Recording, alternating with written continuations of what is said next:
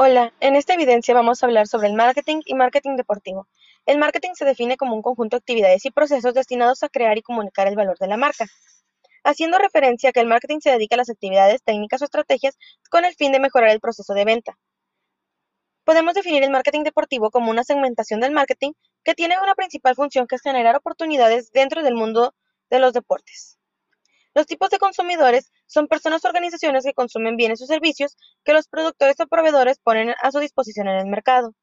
Los tipos de consumidores se dividen en dos, participantes y espectadores.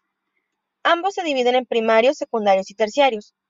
En la primera parte tenemos los participantes, y los primarios son aquellos que juegan el deporte, los secundarios son los directivos y los árbitros, y los terciarios los que aluden a los periodistas y anunciantes. Los espectadores los primarios son aquellos que se presencian en el evento directo, los secundarios los que hacen a través de medios de comunicación de televisión y radio, y terciarios los que experimentan el producto deportivo indirectamente.